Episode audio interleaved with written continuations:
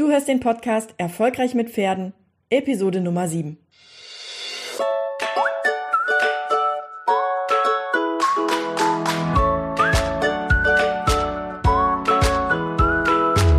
Herzlich willkommen zu Erfolgreich mit Pferden. Ich bin Marina Lange und ich helfe Menschen, eine solide und vertrauensvolle Partnerschaft mit ihrem Pferd aufzubauen und Ängste und Unsicherheiten sicher und nachhaltig zu überwinden. Hey, hallo und herzlich willkommen zu einer neuen Podcast-Episode von Erfolgreich mit Pferden. Mein Name ist Marina Lange und in dieser Episode geht es um das Thema Longenunterricht und warum ich der Meinung bin, dass Longenunterricht nicht das Richtige ist für einen Reitanfänger. Ich glaube, dass dieses Thema wichtig ist für jeden, der mit Reitanfängern arbeitet oder der vielleicht selbst sogar Reitanfänger ist oder aber auch, wenn du eine Person bist, die Angst hat und die gerne mehr Sicherheit erlangen möchte und die sich aufgrund dessen zu einem Longenunterricht angemeldet hat oder die überlegt es zu tun. Bevor wir wieder in den Content gehen, starten wir wieder mit dem Kontext, also mit dem Rahmen des Ganzen. Und als erstes möchte ich gerne die Frage beantworten, was ist Longenunterricht eigentlich? Also, die Longe ist eine Leine, die ungefähr acht Meter lang ist und an dieser Leine steht der Longierführer oder der Longenführer steht in der Mitte und das Pferd läuft in einem acht Meter Kreis oder in einem 16 Meter Kreis, in einem acht Meter Radius um den Longenführer drumherum. Der Longenführer steht in der Mitte, hat die Longe in der Hand und hat auch eine lange Peitsche in der Hand. Und die Peitsche soll den Longenführer dabei unterstützen, die Richtung und die Geschwindigkeit des Pferdes zu bestimmen. Das heißt, die Peitsche ist nicht dazu da, um dem Pferd einen auf den Hintern zu geben oder irgendwie gemein zu werden, sondern das ist einfach nur ein Hilfsmittel, um das Pferd auf die Distanz erreichen zu können. Wenn man jetzt als Reitanfänger Longenunterricht nimmt, dann ist der Longenunterricht dafür gedacht, dass der Reiter auf dem Pferd sitzt, was an der Longe im Kreis geführt wird.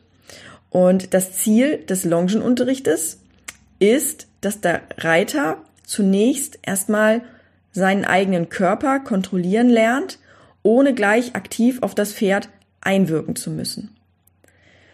Das heißt, der Reiter sitzt auf dem Pferd und er kann einfach erstmal fühlen, weil das Tempo und die Richtung, die beiden Dinge, die werden vom Reitlehrer kontrolliert oder beziehungsweise vom Longenführer kontrolliert.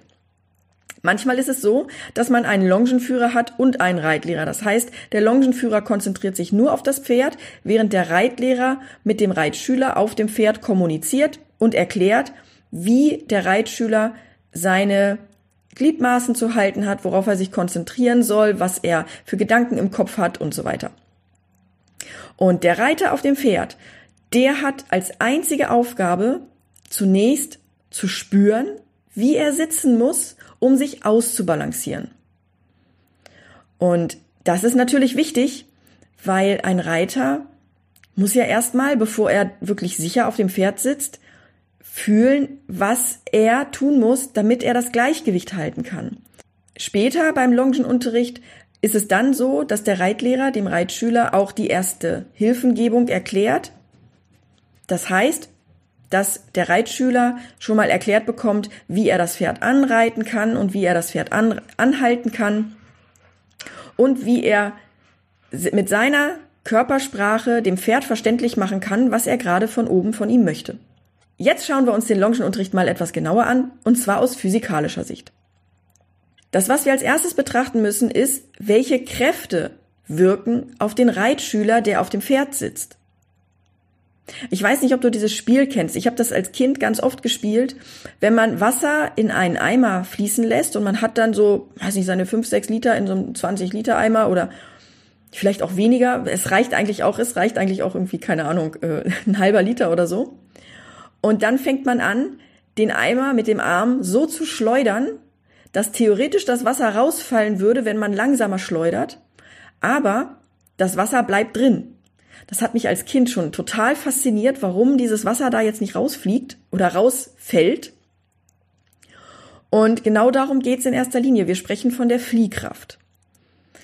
Und diese Fliehkraft, die kennt auch jeder von euch, ja. Wenn man schon mal geritten ist und man ist im Galopp geritten und das Pferd macht plötzlich, biegt plötzlich ab, dann weiß man, dass es oft vorkommt, dass man dann nach rechts rutscht oder vielleicht sogar, äh, nein, nicht nach rechts, sondern wenn man im Linksgalopp reitet zum Beispiel und das Pferd biegt plötzlich scharf links ab, dann kann es passieren, dass man nach rechts außen rutscht oder sogar runterfällt. Und das, was kaum einer weiß, dass es beim Reiten zwei verschiedene Kräfte sind, die auf den Reitschüler einwirken oder auf den Reiter einwirken. Das eine, das ist die Zentrifugalkraft. Das ist das, was passiert, wenn wir den Eimer schleudern. Und das andere, das ist die Zentripetalkraft. Wenn du zum Beispiel ein Auto hast und das Auto fährt bei Glatteis einfach geradeaus weiter, obwohl du nach links lenkst und sagst, ich möchte gerne nach links abbiegen. Dann ist die Zentripetalkraft die, die dein Auto weiter geradeaus fahren lässt. Und diese beiden Kräfte, Zentrifugalkraft und Zentripetalkraft, sind unbedingt beim Reiten zu berücksichtigen. Und die müssen auch eingerechnet werden. Also dein Kopf, dein Gehirn muss in der Lage sein, dass du diese Kräfte so in deinem Körper verwertest, dass du sicher auf dem Pferd sitzen bleibst. Was passiert jetzt, wenn wir an der Longe reiten? Zunächst haben wir das Anreiten im Schritt. Das ist die langsamste Gangart des Pferdes und da wirken noch nicht so viele Kräfte auf den Körper des Reiters ein. Ist nur eine geringe Auswirkung im Prinzip von der Zentripetal- und Zentrifugalkraft.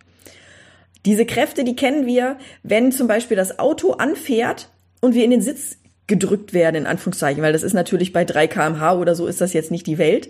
Aber wenn man ganz sensibel ist, dann spürt man das natürlich. Oder aber, wenn das Auto bremst und der Oberkörper sich nach vorne bewegt. Fährt das Auto in eine Kurve, dann haben wir zusätzlich zum Anfahren auch noch die Kraft, die uns nach außen drückt. Und diese Kräfte, die wirken auch beim Reiter.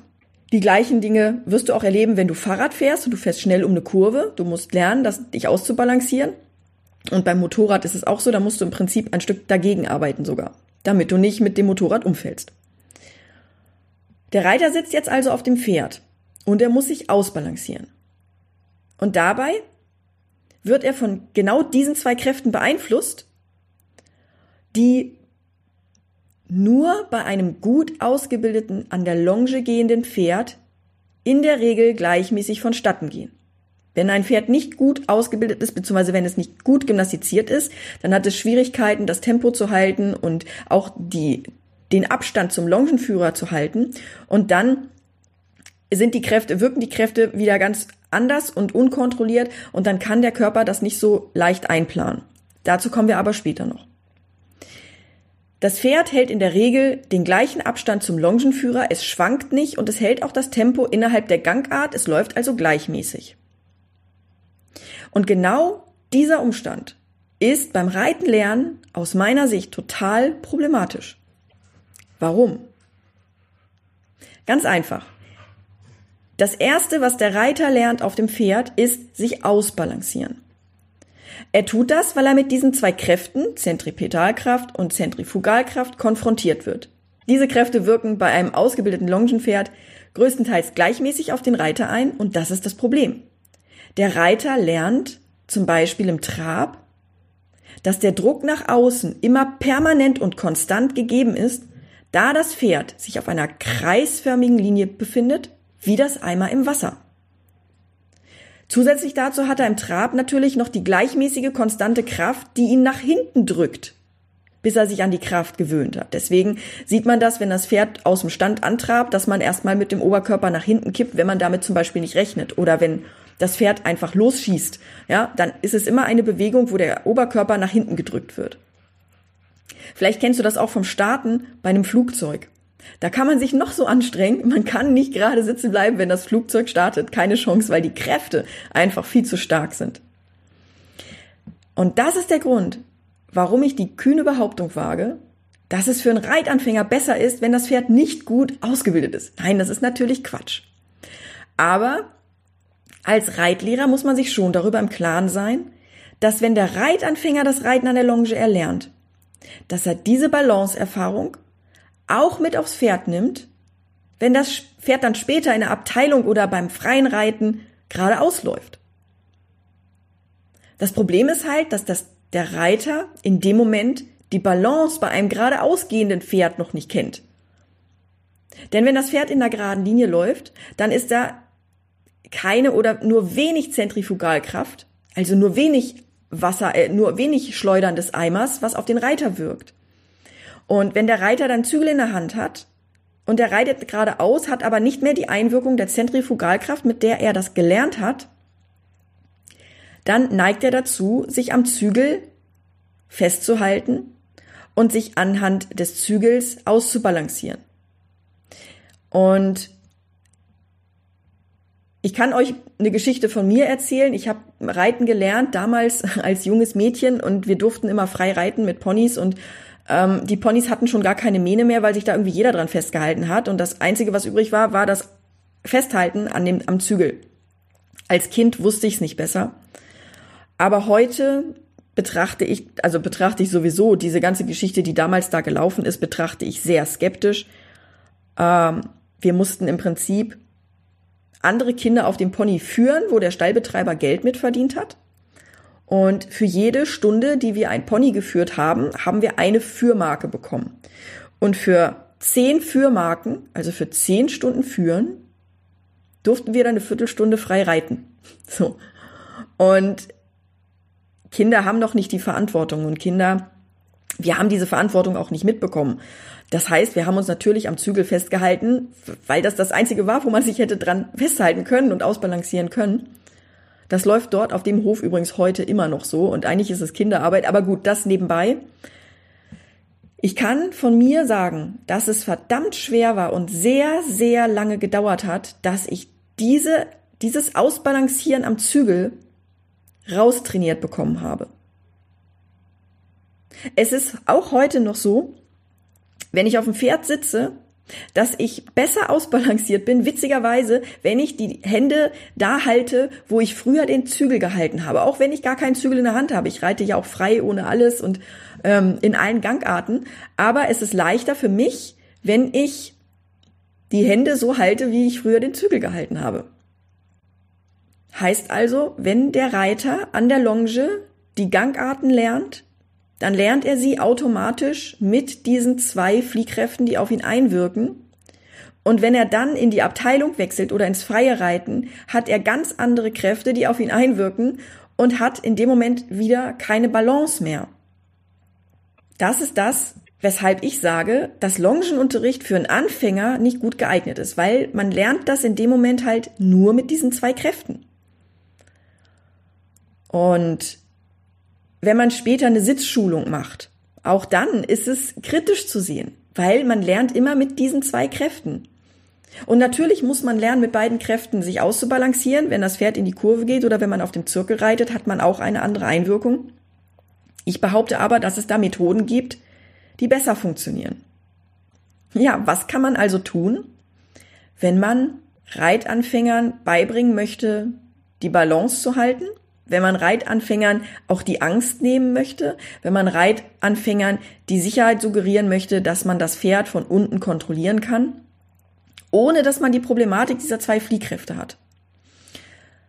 Dazu gibt es aus meiner Sicht verschiedene Lösungen. Und dann erkläre ich auch, wie wir das bei uns mit den Kindern auf der Natural Kids Ranch machen. Lösung eins ist der Langzügel. Als Reitlehrer arbeitet man dann nicht mit der Longe, sondern mit einem Langzügel. Beim Langzügel läuft der Reitlehrer hinter dem Pferd Reitergespann hinterher und dirigiert von hinten. Das Problem beim Langzügel ist, dass der Reitschüler in dem Moment Anweisungen nicht so gut wahrnehmen kann, weil die von hinten kommen. Und der Reitlehrer selbst kann auch nur wenig vom Sitz des Schülers sehen. Im Trab muss der Reitlehrer im Tempo mitlaufen Galopp ist also im Prinzip, äh, wenn das nicht ein wirklich trainierter Reitlehrer ist, völlig, völlig utopisch. Ähm, und, aber das ist auf jeden Fall eine Möglichkeit, mit Langzügel zu arbeiten statt mit der Longe, damit man das Pferd auch auf einer geraden Linie lenken kann, so dass der Reitschüler verschiedene Kräfte in verschiedenen Geschwindigkeiten erleben kann, ohne dass er permanent immer nur im Kreis reitet. Die zweite Variante ist die Doppellonge. Bei der Doppellonge ist der Reitlehrer mit zwei Longen mit dem Pferd verbunden. Eine Longe ist am, am Inneren, am Pferdemaul an der Innenseite befestigt und eine Longe ist an der Außenseite befestigt und geht einmal um das Pferd drumherum. Das ermöglicht dem Reitlehrer, die Richtung mit dem Pferd zu ändern. Ist aber schon nicht ganz einfach. Also das muss man schon vorher geübt haben, ansonsten äh, kriegt man sich da nämlich nicht sortiert. Das Beobachten vom Reitschüler ist bei der Doppellonge besser möglich als beim Langzügel. Aber wie gesagt, die Doppellonge braucht wirklich ein bisschen mehr Geschick und Motorik im Umgang mit zwei Longen. Jemand, der äh, schon Probleme hat, eine Longe aufzuwickeln, der ist wahrscheinlich nicht so gut damit bedient, dann plötzlich zwei Longen in der Hand zu haben. Und ähm, du hast dann ja auch noch die Peitsche in der Hand, zumindest wenn es so ganz klassisch gemacht wird. Und das musst du natürlich alles handeln, wenn du einen Richtungswechsel machst. Beide Techniken, wie ich schon gesagt habe, müssen zunächst beherrscht werden und bedeuten für den Reitlehrer letztendlich eine größere Anstrengung und mehr Fokus auf das Pferd als auf den Reitschüler als beim klassischen Longieren. Ist also für einen Reitlehrer nicht ganz so optimal. Ich habe mit der Natural Kids Ranch vor über zehn Jahren mit, ähm, begonnen, mit Kindern und Pferden zu arbeiten und ich habe diverse Ausbildungen in verschiedenen Bereichen gemacht und habe auch diverse Techniken und Möglichkeiten kennengelernt, wie man ein Kind dazu bringt, möglichst gut und sicher reiten zu lernen, beziehungsweise sich auf dem Pferd zu halten, um die pädagogischen Zielsetzungen, die ich gesteckt habe für die Stunde oder für das Kind, gut umsetzen zu können. Denn da ist es ja wichtig, dass ich tatsächlich auch das vermitteln kann, was für das Kind wichtig ist, für die Entwicklung, für die Sozialisation und dass das Reitenlernen im Prinzip nur ein angenehmer Nebeneffekt ist. Das heißt, ich muss dafür sorgen, dass wir nicht so viel Sitzschulung haben. Ich muss dafür sorgen, dass wir nicht so viel, so viel Training haben, sondern ich möchte gerne eigentlich meine Kernkompetenz vermitteln und möchte nicht so viel Zeit darauf verwenden müssen, dem Kind beizubringen, wie es richtig und korrekt zu sitzen hat. Das Thema richtiger Sitz wird nochmal, denke ich, in einer extra Episode behandelt. Das ist ebenfalls sehr ausführlich. Wir korrigieren zum Beispiel bei Kindern den Sitz überhaupt nicht. Aber ich möchte dir jetzt erklären, wie wir das Problem mit der Longe und den Fliehkräften lösen. Bei mir führen die Kinder sich gegenseitig. Und die Kinder führen sich durch verschiedene Erlebniswelten. Wir sind einmal als Diebesbande unterwegs, oder wir sind Astronauten und müssen Baby-Aliens retten. Oder hm, was haben wir noch? Genau, wir sind Eichhörnchen und müssen die Nüsse in den Bau bringen. Also ganz viele verschiedene bunte Dinge. Und wir bauen diese Erlebniswelten auf dem Reitplatz so auf, dass wir Richtungswechsel da drin haben und dass wir auch verschiedene Geschwindigkeiten da drin haben. Je nachdem, wie das Kind sich entwickelt und je nachdem, wo das Kind steht. Also ein purer Reitanfänger wird sicherlich nicht in der ersten Stunde schon im Trab reiten. Wir lassen uns da einfach Zeit mit, weil wir, wie gesagt, einen anderen Fokus haben und weil das Reitenlernen bei uns einfach ein angenehmer Nebeneffekt ist der eigentlichen Arbeit und weil es automatisch passiert, ohne dass wir groß korrigieren müssen. Die Kinder bei uns führen sich gegenseitig. Das heißt, ein Kind führt und ein Kind reitet und wir passen die Anzahl der Pferde, der Anzahl der Gruppe und der und dem Können der Kinder an. Das heißt, wir starten erstmal mit einem Pferd und gucken, und wenn die Kinder das mit einem Pferd gut hinkriegen, dann nehmen wir zwei Pferde und so weiter. Auch das ist jetzt, würde jetzt den Rahmen sprengen, aber ich versuche den, den, ich versuche dir mh, mm, zu erklären, wie es bei uns funktioniert. Die Kinder führen also das Pony durch diese Erlebniswelt und das Kind obendrauf, das muss nur fühlen, wie bei der Longe, aber das Pony bewegt sich in verschiedene Richtungen. Und dadurch hat das Kind gleich automatisch verschiedene Kräfte, die einwirken mehr oder die einwirken weniger. Und wenn wir dann einen Tempowechsel haben oder wenn wir zum Beispiel ähm, einen Richtungswechsel haben, wenn wir einen Kreis um eine Pylone oder Trab über Stangen oder Slalom um Tonnen haben und so weiter, ja, was dann bei uns irgendwie äh, die Reise durch den durch den wilden Dschungel ist oder was weiß ich, ja, wir sind da immer sehr fantasieorientiert. Ähm, ja, dann hat das Kind einfach verschiedene Kräfte, die auf es einwirken und es lernt automatisch sich mit der Unterschiedlichkeit der Kräfte auszubalancieren. Diese, äh, diese Methode oder diese Technik hat verschiedene Vorteile. Der Reitlehrer oder der Trainer oder die Reitlehrerin oder die Trainerin, ich meine natürlich immer beide Geschlechter, ähm, hat den Reiter im Blick und die Führperson im Blick. Aber vor allem den Reiter, darum geht's ja hier in dieser Episode. Und der hat den Reiter von allen, von allen Seiten im Blick, je nachdem, wo das Kind mit dem Pferd gerade langläuft. Das heißt, man kann wirklich alles genau sehen und ganz genau erkennen. Das Kind hat eben keine gleichmäßig einwirkende Zentrifugalkraft, da es nicht die ganze Zeit im Kreis reitet, sondern weil die Wege eben unterschiedlich angelegt sind und alle Richtungen mit alle Kurvenarten, mit engen Kurven, mit großen Kurven verschieden ausgestattet sind. Und das Ausbalancieren in der Zentripetalkraft, also sprich die Tempowechsel, das klappt gut, weil die Tempowechsel auch durch die unterschiedlichen Reitplatzaufbauten verschieden strukturiert sind. Und das Kind weiß vorher schon, da passiert jetzt das und kann sich mental schon darauf vorbereiten, dass der Körper gleich eine Zentripetalkraft erlebt und weiß vorher schon, was es tun muss, ohne dass ich das erklären muss, weil das einfach ein natürlicher Vorgang im Körper ist. Der Umstand, dass ein in der Regel noch recht unbeholfenes Kind das Pony führt und damit auch bewegt, führt dazu, dass es auch hier zu natürlichen Schwankungen im Tempo und in der Richtung kommen kann. Und das wirkt natürlich zusätzlich aus, ohne dass es in irgendeiner Art und Weise gefährlich wird, weil meine Ponys sind einfach super ausgebildet. Und wer darüber mehr wissen will, dem empfehle ich meinen Online-Kurs Therapiepferde ausbilden leicht gemacht. Denn da spreche ich darüber, wie man die Pferde auf Distanz kontrollieren kann als Trainer.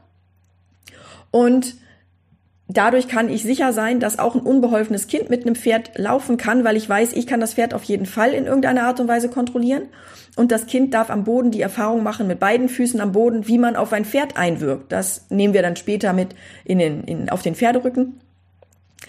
Aber auch das passt jetzt hier nicht in die Episode rein. Nur am Rande, dass du ein bisschen verstehst, was mein Konzept ist. Die Grundbedingung auch hier ist, dass das Pferd gut ausgebildet ist und dass es eine Bindung zum Reitlehrer oder zum Trainer hat. Das ist das, was ich in den letzten zwei Episoden schon angesprochen habe. Also wenn du die noch nicht gehört hast, dann empfehle ich dir die. Da geht es um Bindung und warum das so wichtig ist.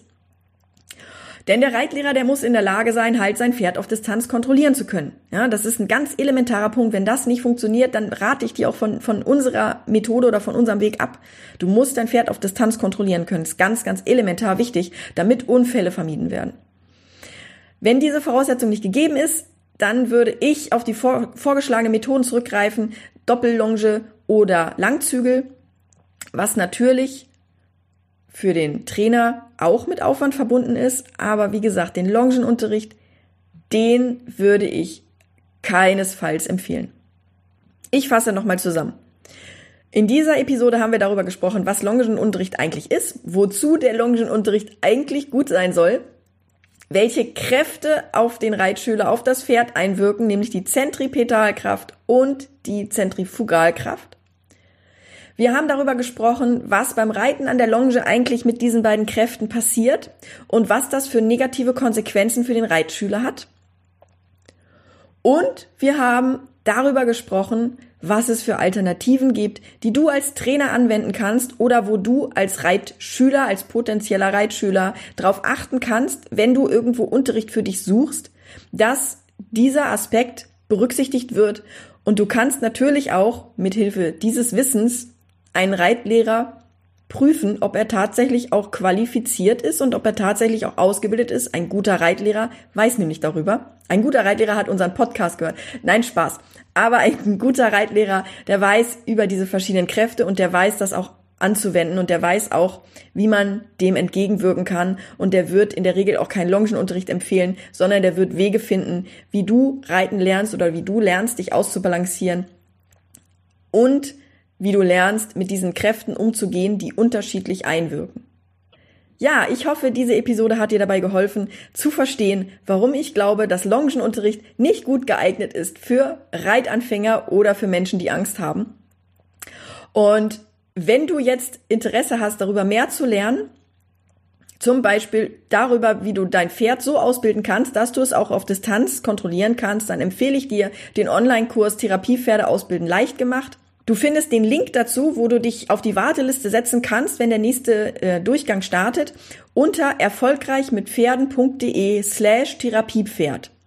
Das steht auch nochmal in den Show Notes, also wenn du unter erfolgreichmitpferden.de slash 7 guckst, dann findest du dort die Show Notes und da findest du auch die Möglichkeit, dich für den Kurs Therapiepferde ausbilden leicht gemacht für die Warteliste einzutragen. Die entstehen da noch keinerlei Kosten. Du bist einfach nur erstmal auf der Warteliste und wenn es soweit ist und es losgeht, dann wirst du informiert und dann kannst du nochmal genau dir auch die, die Inhalte angucken vorher und dann kannst du entscheiden, ob das was für dich ist und ob du den Kurs kaufen möchtest oder nicht. Ja, ich hoffe, dir hat diese Episode gefallen und dann hören wir uns in der nächsten Folge wieder. Mach's gut, tschüss!